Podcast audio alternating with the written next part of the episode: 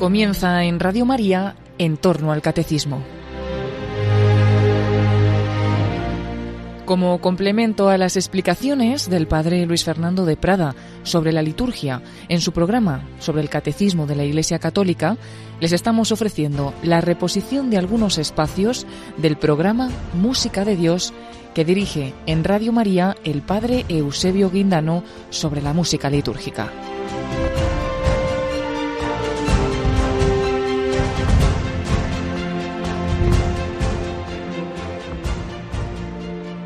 Muy queridos radio oyentes, bienvenidos a este programa que ofrece la radio de la Virgen Radio María para formar en la música de la liturgia, música de Dios. Están ustedes escuchando al Padre Eusebio Guindano que les habla. Para este programa tenemos previsto el continuar hablando del segundo género que en el Magisterio se nos propone, es decir, la polifonía sacra antigua y moderna. Y a continuación propondremos como audición uno de los más bonitos cánticos de Navidad que se nos ofrece en la liturgia, el, el canto gregoriano Puer natus est nobis. Finalmente tendremos la entrevista con Javier Moreno, director de la Capilla Diocesana de Toledo, que nos hablará de la labor que realiza allí, en su experiencia reciente en el Tercer Congreso Internacional de Coros del Vaticano, que organiza el Pontificio Consejo para Nueva Evangelización. Pues sí, vamos a pedir ayuda a la Virgen de una manera especial en este día. Lo haremos a través de un villancico. Se trata de un villancico mundialmente conocido, el Adeste Fideles. Este villancico tan popular no tiene un origen litúrgico, sino que se toma como un canto de Navidad. Se cree que su origen pertenece al rey Juan IV de Portugal, sobre todo lo que se refiere al texto, ¿eh? en cuya biblioteca se encontraron dos manuscritos suyos de este villancico. Los documentos más antiguos que podemos encontrar de este villancico son estos manuscritos de este rey de 1640, del siglo XVII. En este villancico se anima a todos los que vengan a ver al niño que ha nacido, para adorarlo. Venite, adoremus Dominum. Pues lo escucharemos en una versión muy especial, en el concierto de Navidad que hizo el coro y la orquesta de Radio Televisión Española y el coro de niños de la Comunidad de Madrid. Están dirigidos por Adrián Lipper, el barítono Alfredo García y el soprano Lola Casariego. El arreglo para el coro y la orquesta es de David Wilcox.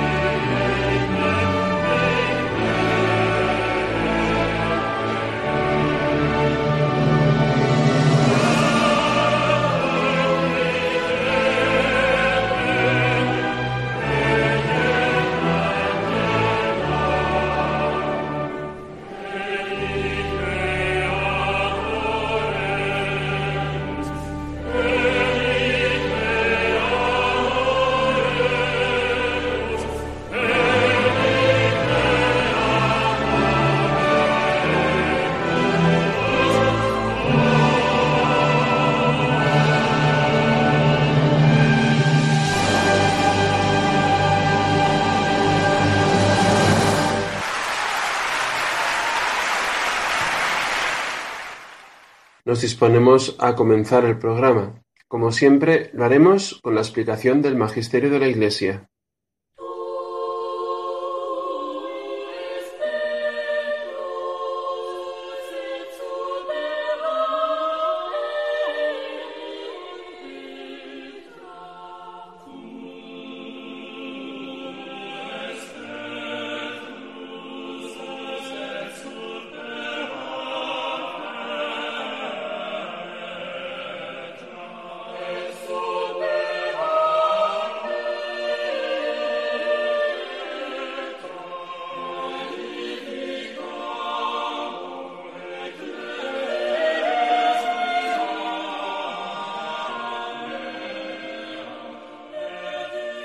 Continuamos aquí en el programa Música de Dios de Radio María. Están ustedes escuchando al Padre Eusebio Guindano que les habla.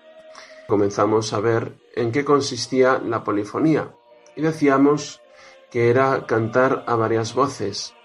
Afinando un poco más, eh, afirmábamos que era una combinación de melodías cantadas en diferentes voces unidas por las leyes de la armonía. Y también distinguíamos que era la polifonía y que la homofonía porque en la homofonía no hay una melodía en cada voz, sino que hay una voz principal a las que las demás voces acompañan. Es una descripción bastante primaria, pero creo que puede ser suficiente para entender lo que nos dice el magisterio. Citando al magisterio de la Iglesia, cita el segundo género de la música sacra de esta forma, polifonía sagrada, antigua y moderna en sus diferentes géneros. Es lo que nos encontramos en la música sacra. ¿Por qué este canto, por qué la polifonía es considerada canto litúrgico? Pues San Pío X nos va a contestar. Dice así, el motu propio. La polifonía clásica se acerca bastante al canto gregoriano, supremo modelo de toda música sagrada, y por esta razón mereció ser admitida junto con aquel canto en las funciones más solemnes de la Iglesia. Y además, al hablar del canto gregoriano, también afirma el Papa San Pío X el canto gregoriano fue tenido siempre como acabado modelo de música religiosa, pudiendo formularse con toda razón esta ley general. Una composición religiosa será más sagrada y litúrgica cuanto más se acerque en aire, inspiración y sabor a la melodía gregoriana, y será tanto menos digna del templo cuanto más diste de este modelo soberano. Hasta aquí lo que nos dice el Papa San Pío X. No debemos desdeñar este magisterio que hemos recibido, puesto que nos deja clarísimo pues esta ley general, la cercanía al canto gregoriano como criterio para discernir eh, la sacralidad de una música o no. Claro, evidentemente ustedes se pueden decir, o oh, pues hay cantos que no se parecen nada al, al canto gregoriano y sin embargo también son música sacra. Bueno, pues vamos a ver un poco cómo eh, se cumple esta ley general, ¿no? Pues de acercarse eh, a la melodía gregoriana en inspiración, en aire y sabor. ¿Qué significa un poco esto en concreto? Vamos a ver la polifonía clásica. Em, tres cosas, tres aspectos que la puedan acercar a este canto modelo de la iglesia que es el canto gregoriano. Primer punto, que en el origen, en el origen de la polifonía está el canto gregoriano. Podríamos seguir históricamente el proceso del canto en la Iglesia y ver cómo de melodías gregorianas surgen las obras, las obras polifónicas. Como botón de muestra, para poder entenderlo, pondremos un ejemplo de un organum, que es el primer modelo de esta polifonía. La primera polifonía es muy sencilla. ¿eh? lo que hacían era coger una melodía gregoriana, añadirle otra melodía igual, pero un poquito más arriba. Eso se llamaba el órgano. Vamos a escuchar cómo sería más o menos, para hacernos una idea, de cómo serían eh, los primeros intentos de polifonía a través de este órgano.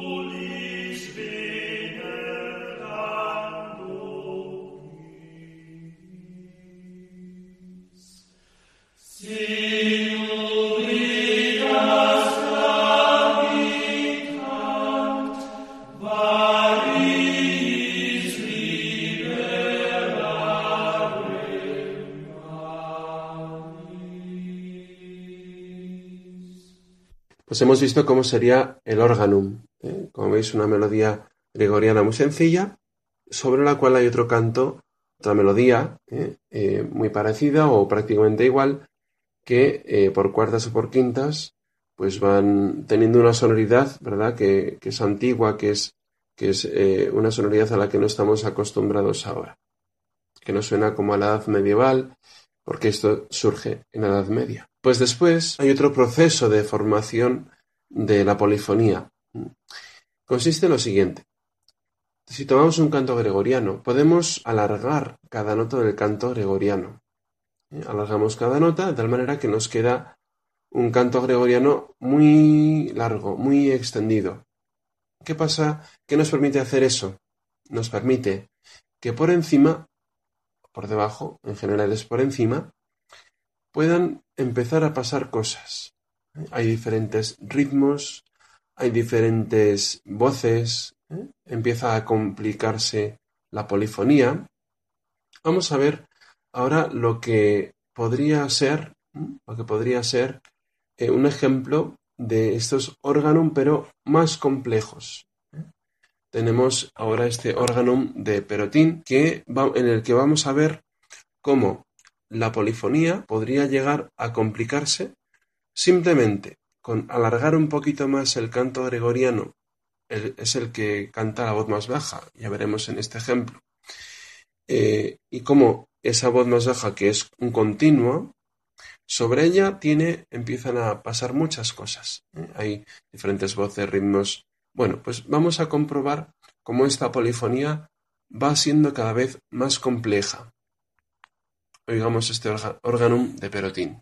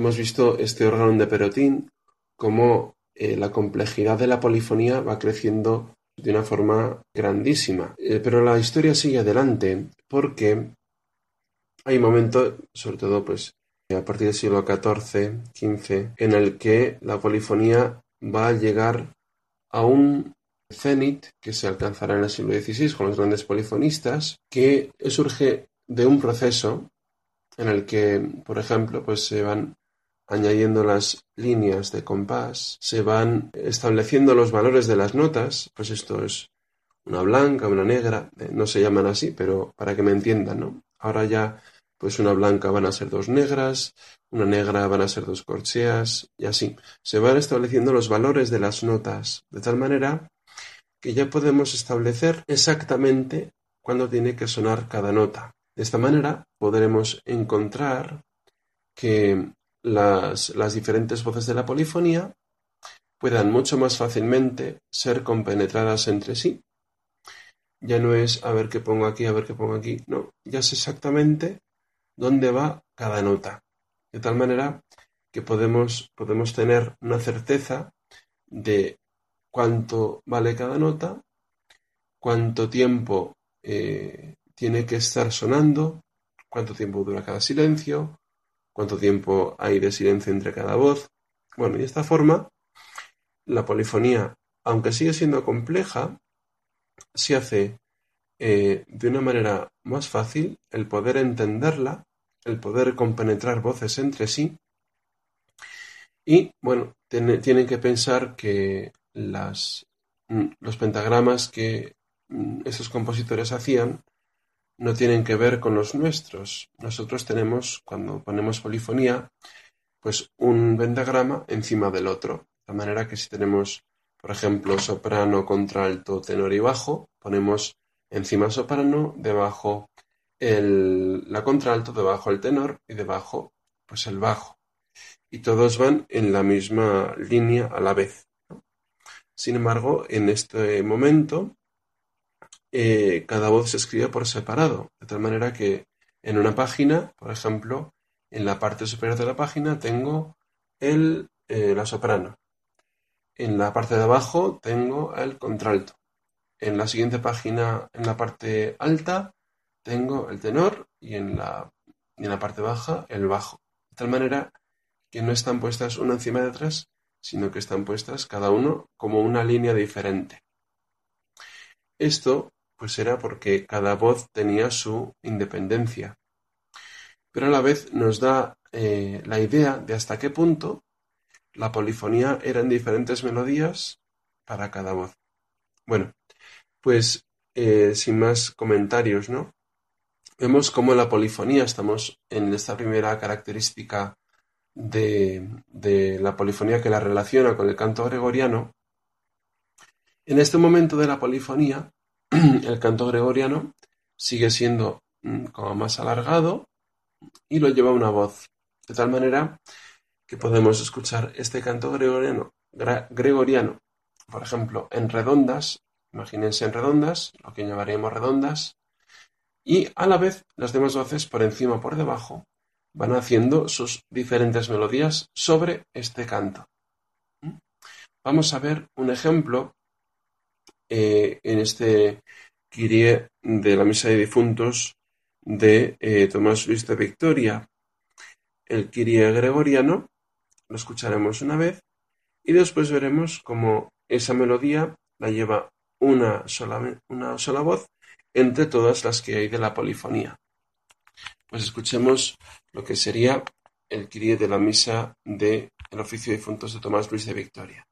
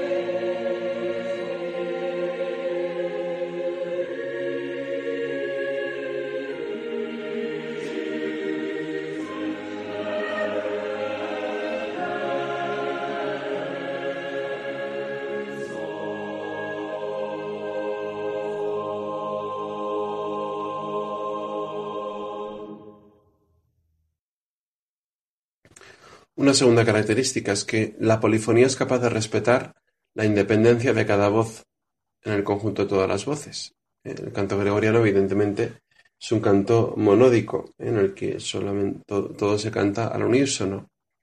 Pero la polifonía tiene parte de esto, puesto que, aunque hay varias voces, sin embargo, no hay una importancia de una voz sobre las demás, sino que cualquier voz es susceptible de poder llevar la voz cantante. Y así, si está hablando el padre, por ejemplo, pues ponemos una voz grave. Si están hablando de los ángeles, ponemos una voz aguda. Si está hablando de las dos naturalezas de Cristo, pues son dos voces que van eh, pues en la misma melodía, pero diferente altura.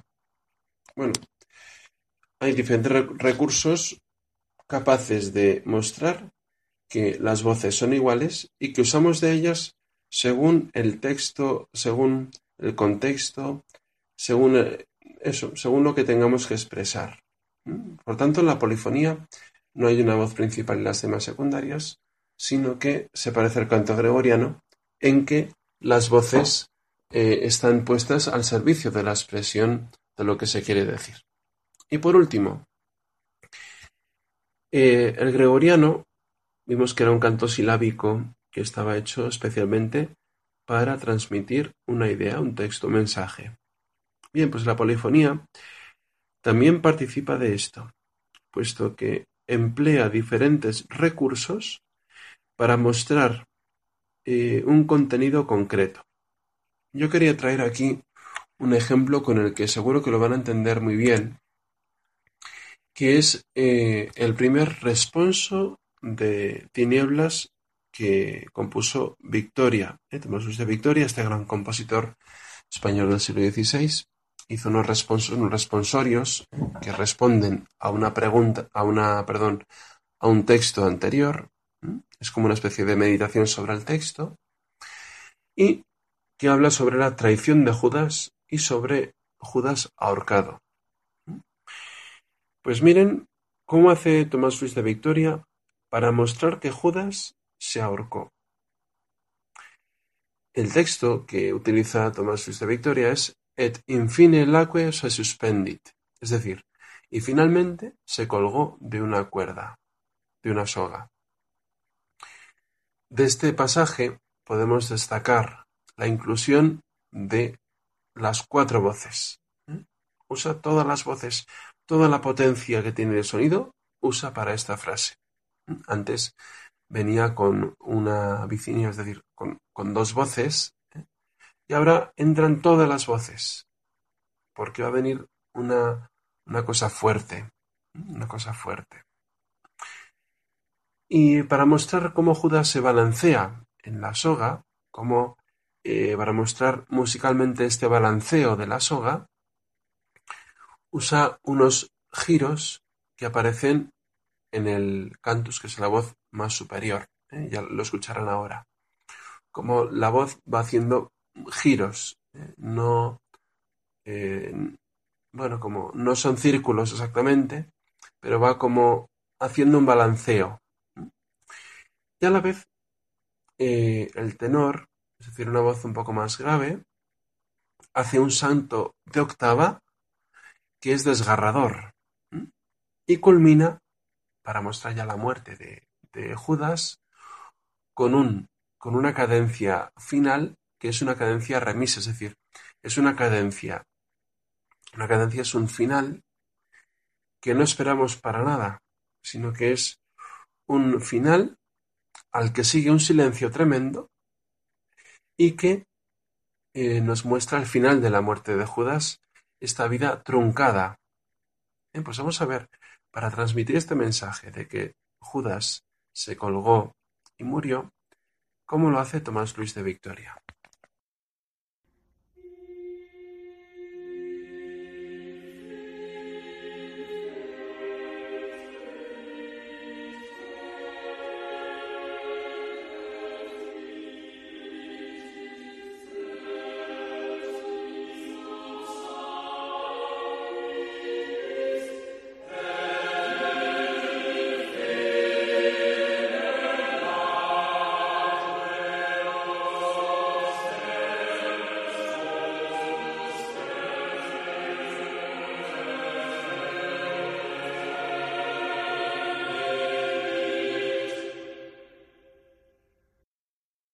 Hemos visto estas tres características que acercan a la polifonía al canto gregoriano. Decíamos que la polifonía fue eh, admitida como música en la liturgia porque hay esta norma, ¿no? Que todo aquello que se parezca al canto gregoriano, ¿eh? decía literalmente San Pío X, ¿no? Que hay una ley general que una composición religiosa será más sagrada y litúrgica cuanto más se acerquen aire, inspiración y sabor a la melodía gregoriana. Y afirma que por esta razón la polifonía mereció ser admitida junto con el canto gregoriano en las funciones más solemnes de la Iglesia. Bueno, pues tras haber visto esta pequeña explicación de por qué la polifonía entra dentro del magisterio, dentro de la música litúrgica, vamos a pasar a la segunda parte del programa, que es la audición.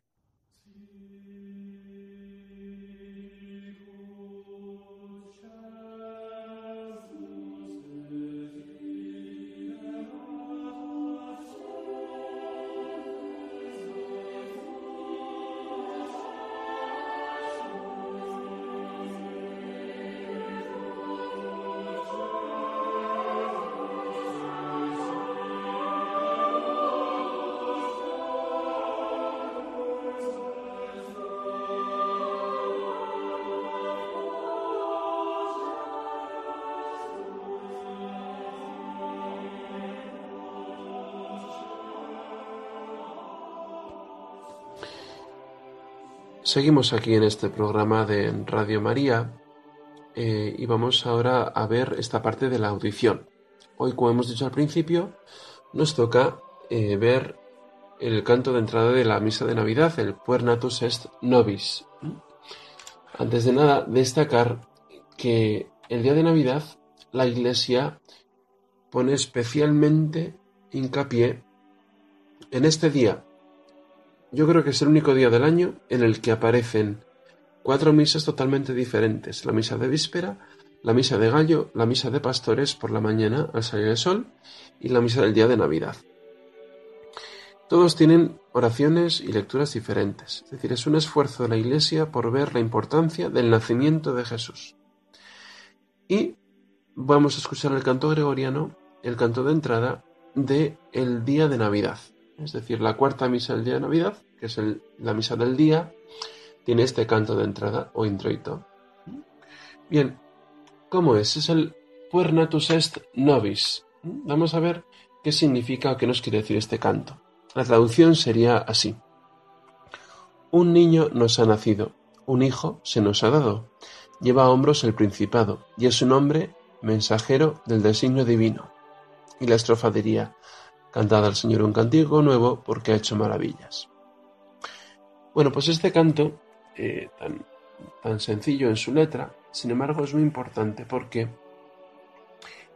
eh, está hecho en el séptimo modo gregoriano, es, decir, el tetrardus auténtico, que tiene un carácter, eh, porque cada modo tiene su carácter, tiene un carácter angelical, es decir, es el modo que se usa para que se muestre el anuncio de los ángeles del nacimiento de Cristo. ¿Eh? Y esto, pues nos va a hacer ver cómo eh, los ángeles son los que están anunciando a los pastores que ha nacido el Señor. ¿Cómo hace esto? Pues en la melodía eh, hay un comienzo muy significativo. Seguramente han escuchado pues la entrada del rey con trompetas o la entrada de una persona importante. Normalmente usan un, intervalo que es el intervalo de la quinta. Sonaría algo así. algo así. ¿eh? Imagínase en una película que hayan podido escuchar. Pues este canto comienza así.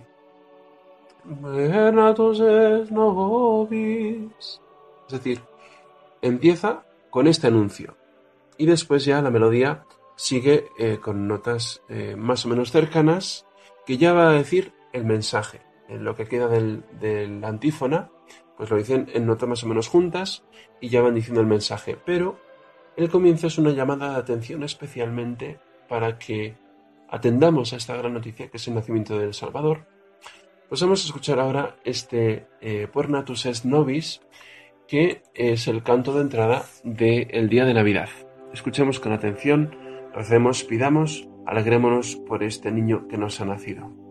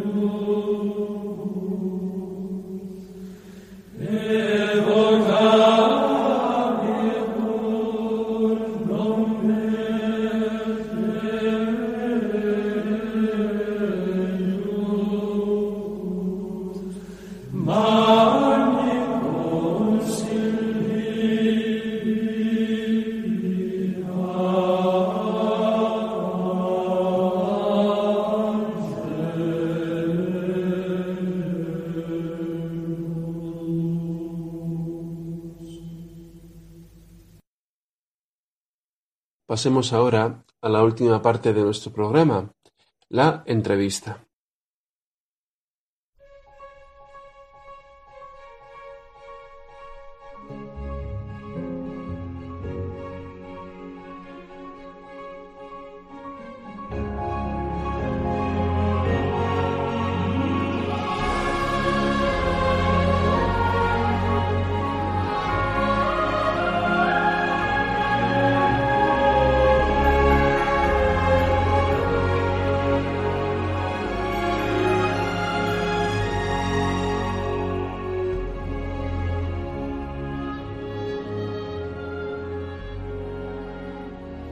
Nosotros hoy está eh, don Javier Moreno, que es director de la Capilla Diocesana de Toledo y que ha querido estar en este momento con nosotros. Bienvenido, Javier.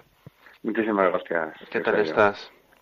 Pues bien, de bastante trabajo, bastante tarea, eh, conciertos, festivales, recitales, pero bueno, también en la esperanza del camino del Adviento, que, que, bueno, pues si es con música, pues mucho mejor todavía ese camino. Sí, sí, muchas gracias. Eh, bueno, quería primero que te presentaras eh, un poco, que contaras eh, qué tienes que ver con la música, eh, cómo es que estás ahora, pues, de director de esta capilla de Cesana. Bueno, un poco tus, eh, tu trayectoria como músico. ¿eh? Si podrías contar un poquito. Bien, pues yo la verdad es que estoy en, distintos ámbitos, ¿no? Desde la docencia, soy profesor de la Universidad de Castilla-La Mancha, he sido profesor de enseñanzas medias también de música, eh, por formación y por vocación, pero luego también desde el punto de vista de la, de la investigación, de la música histórica española, eh, pertenezco al, Centro de Investigación y Documentación Musical de Castilla-La Mancha, que es una unidad asociada al CSIC. Y luego, lógicamente, desde el punto de vista de la música práctica, pues tanto en el campo de la interpretación como de la composición y de la dirección, bueno, pues eh, actualmente, además de la Capilla Diocesana de Toledo, pues dirijo la Escuela del Monasterio Agustino de la Conversión, tengo también un coro de, de voces blancas en Toledo, con lo cual, bueno, pues investigación, docencia y música práctica a la que he llegado pues dando bastantes rodeos, ¿no? Porque en la vida, pues la verdad es que van sucediéndose situaciones, he trabajado en, gestión cultural también, aunque mi formación es diversa, yo, yo soy titulado en, piano por la Society Dual de la Royal School of Music, también soy doctor en, en, humanidades por la Universidad de Castilla-La Mancha, precisamente en torno a la, a la investigación de la, de la música histórica española. Y luego, bueno, pues he hecho posgrado en, en dirección, eh, de coros y, también, bueno, pues soy licenciado en Derecho, con lo cual, bueno, pues es un, un, una, un itinerario peculiar, ¿no? Que la providencia te ha ido conduciendo, ¿no? Hasta el lugar en el que estás ahora. Sí, sí. Bueno, pues, eh, bueno, una, formación bastante completa y, compleja porque del derecho a la música, de, de la música a la historia, bueno, varios aspectos, ¿no? Eh, pues Vamos a ver, quería em, preguntarte también sobre esta capilla diocesana de Toledo, porque yo, pues habiendo estado en el seminario, vi cómo nacía primero como eh, corona ciprestal, después ya evolucionó a capilla diocesana. Eh, bueno, ¿se puede explicar em, qué fin tiene, eh, en primer lugar, y algún, mm, algunos retazos de su historia? Ajá, sí. Bueno, la capilla diocesana de Toledo es una realidad de, como nosotros nos gusta decir, una, una realidad para la evangelización a través del arte y la belleza, una realidad de la nueva evangelización al fin y al cabo, que surge en la archidiócesis de Toledo, es una, una archidiócesis pues bendecida con, con bastantes gracias, ¿no? Lo primero, pues sacerdotes que nos atienden y con, bueno, pues movimientos, grupos, parroquias que, que funcionan bien. Eh, con sus dificultades y bueno y en el momento actual. Entonces es cierto que, que se detectó esta necesidad ¿no? de, un, de un espacio, un lugar en el que se cultivase bueno, pues precisamente la música fundamentalmente litúrgica, pues de la manera más cercana y más adecuada a lo que el magisterio nos pide, ¿no? Primero empezó como una realidad juvenil, ¿no? Fue una capilla ciprestal de jóvenes, un pequeño núcleo, un grupo que surgió a instancias de un sacerdote, pero fue una iniciativa fundamentalmente laical, ¿no? Esto ha ido creciendo, como bien has, contado y has explicado, y hemos sido conscientes cada vez más, este grupo que se ha ido ampliando, eh, con músicos, instrumentistas, organistas, etcétera, y ha ido pues, realmente afianzando esa vocación de un servicio a nuestra archidiócesis, de un servicio a la Iglesia y de un servicio a, los hombres y mujeres de esta de esta diócesis a través precisamente del cultivo de la música sacra y de la música litúrgica. Esto, bueno, pues va cuadrando a lo largo del tiempo en una realidad más amplia, con lo cual se hace no ya de jóvenes, sino como, como una realidad diocesana de adultos en la que hay personas desde 15 años hasta 50 y tantos años, eh, algunos con formación musical, profesionales, otros amateur, eh, cada uno desde su parroquia, desde su grupo, desde su movimiento, vienen a la capilla, aquí se forman, aquí cantan, aquí, bueno, pues dan gloria a Dios y intentan acercar a los hombres y mujeres al misterio, intentan acercarles a Dios precisamente a través de la belleza y de la música. Actualmente hay casi 70 personas y, bueno, pues de distintas localidades y lugares de nuestra extensa archidiócesis. Sí, además de los cantantes, eh, digamos lo que es una capilla que es música vocal, eh, también tenéis diversos instrumentos, ¿verdad? Eh... Sí, efectivamente. El concepto de capilla, de hecho, responde, capilla musical, responde a esto, más allá de lo que es estrictamente un coro, aunque fundamentalmente el, el servicio que se hace es, coral, eh, pero sí que hay un, número de instrumentistas que dan un apoyo también y un soporte al, complejo vocal. Fundamentalmente hemos trabajado siempre con instrumentistas de cuerda y, de viento, es un conjunto pequeño, y esto realmente enriquece. Hay un organista titular, que es Jesús Alberto Luna, eh, que es director adjunto de la capilla, y tenemos un segundo y tercer organista también. Ya. Em, esto, digamos, da pie quizá para otros lugares eh, en, el sentido de que, eh, bueno, a veces dices, una orquesta no, pues con un pequeño conjunto instrumental, algo que, que pueda reforzar las voces, ¿verdad? Eh, Pues se puede hacer un servicio litúrgico, pues también musical muy bueno, ¿verdad? Por supuesto, por supuesto, con una enorme dignidad. Eh, hay que tener en cuenta que esta realidad es una realidad, vamos a decir, de voluntariado. Todos los músicos que allí estamos seamos profesionales o sean amateurs, realmente es una labor que nosotros desarrollamos totalmente, eh, bueno, pues ofreciendo los talentos que cada uno tiene. Y esto dificulta, lógicamente, poder contar con una masa importante de instrumentistas. Eh, pero sí que es cierto que, bueno, pues los que tenemos ahora mismo son de una enorme competencia y que, bueno, pues cada uno en su nivel y en, su sus posibilidades, pues desarrollan un, un servicio realmente importante. Sí, también en cuanto pues al repertorio que soléis usar. Eh, yo, bueno, he escuchado en alguna ocasión algún concierto vuestro también eh, y he, escuchado pues diferentes eh, momentos en los que habéis cantado en estos años, ¿no?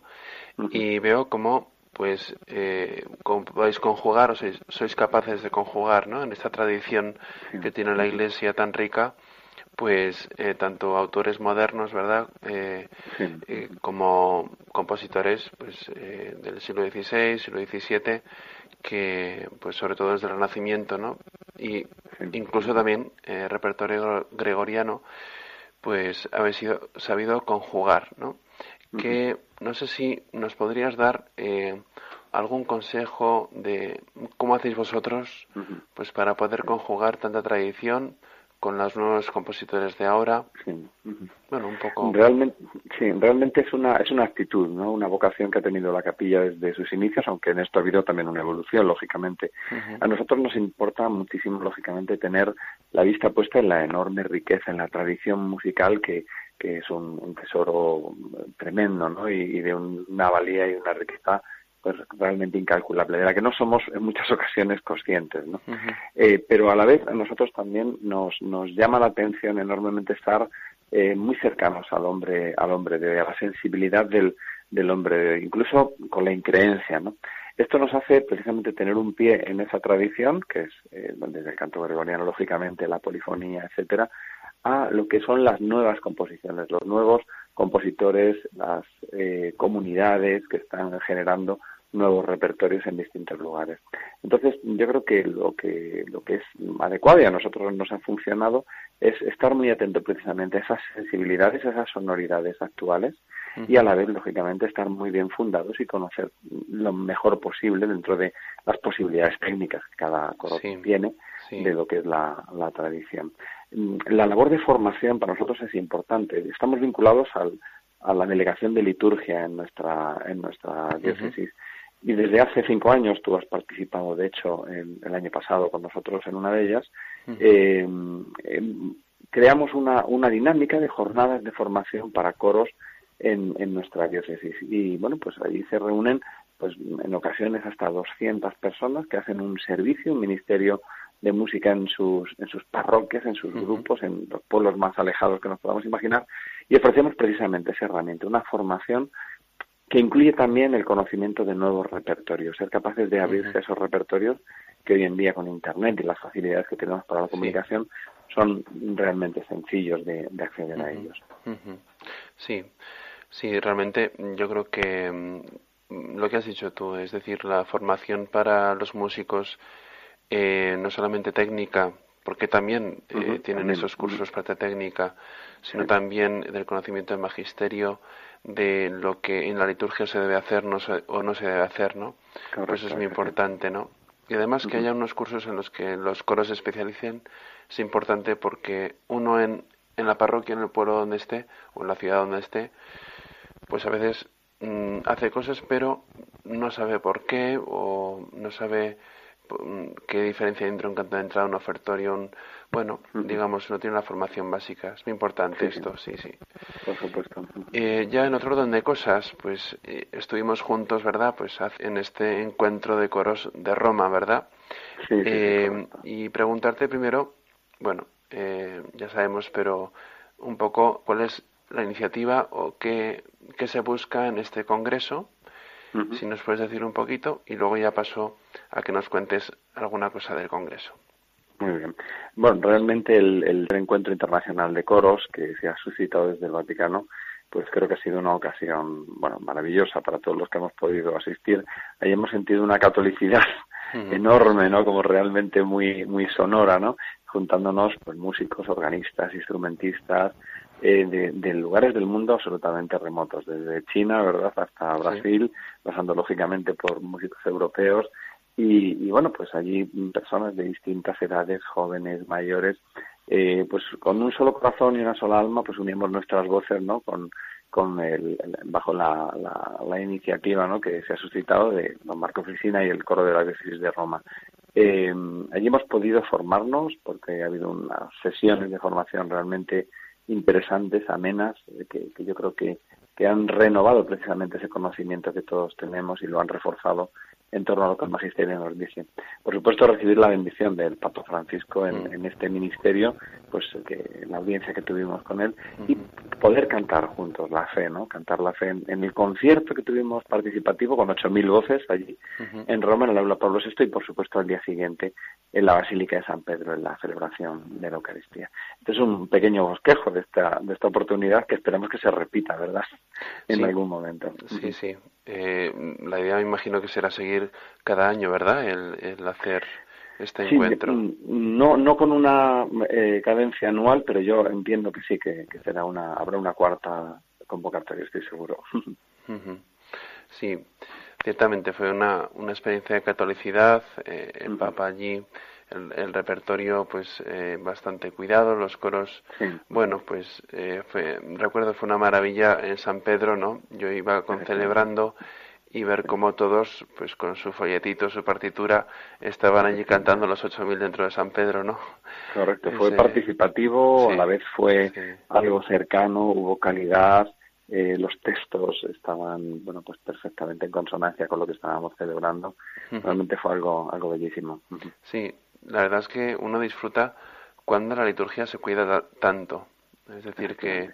y no es tan difícil, Eusebio. Yo mm, lo que creo es que con medios sencillos, y por ejemplo la experiencia en el, en el monasterio también, el monasterio Agustín de la Conversión, en muchas ocasiones los medios son muy sencillos, pero la, la liturgia en sí misma es tan rica y es tan bella que con que musicalmente lo que se haga bien, por poco que se haga, y se haga dignamente, realmente ennoblece de una manera enorme lo que se está celebrando. O sea que muchas veces no tenemos que pensar en un gran aparato musical, sino realmente, pues eso, en una mínima disposición técnica, saber qué es lo que tenemos que hacer y hacerlo de manera consciente y cuidada. Sí, así es. Y pues, pues muchas gracias, Javier, por dedicarnos tu tiempo eh, en Radio María, en la Radio de la Virgen. Para los oyentes que se han incorporado ahora, pues les decimos que estamos en la entrevista con don Javier Moreno, el director de la Capilla de Cesana de Toledo, a quien agradecemos muchísimo que nos haya dedicado este tiempo de, su vida familiar para poder estar con nosotros. Eh, muchas gracias, Javier. Gracias a ti también. Un saludo. Adiós, un saludo. Bueno, pues hasta aquí hemos llegado en el día de hoy. Espero que este programa haya sido de su agrado. Cualquier petición que necesiten pues eh, resolver pueden dejarla en este correo bueno, pues nos despedimos ya. Que el Señor les bendiga. Desde Radio María, que el Señor les bendiga.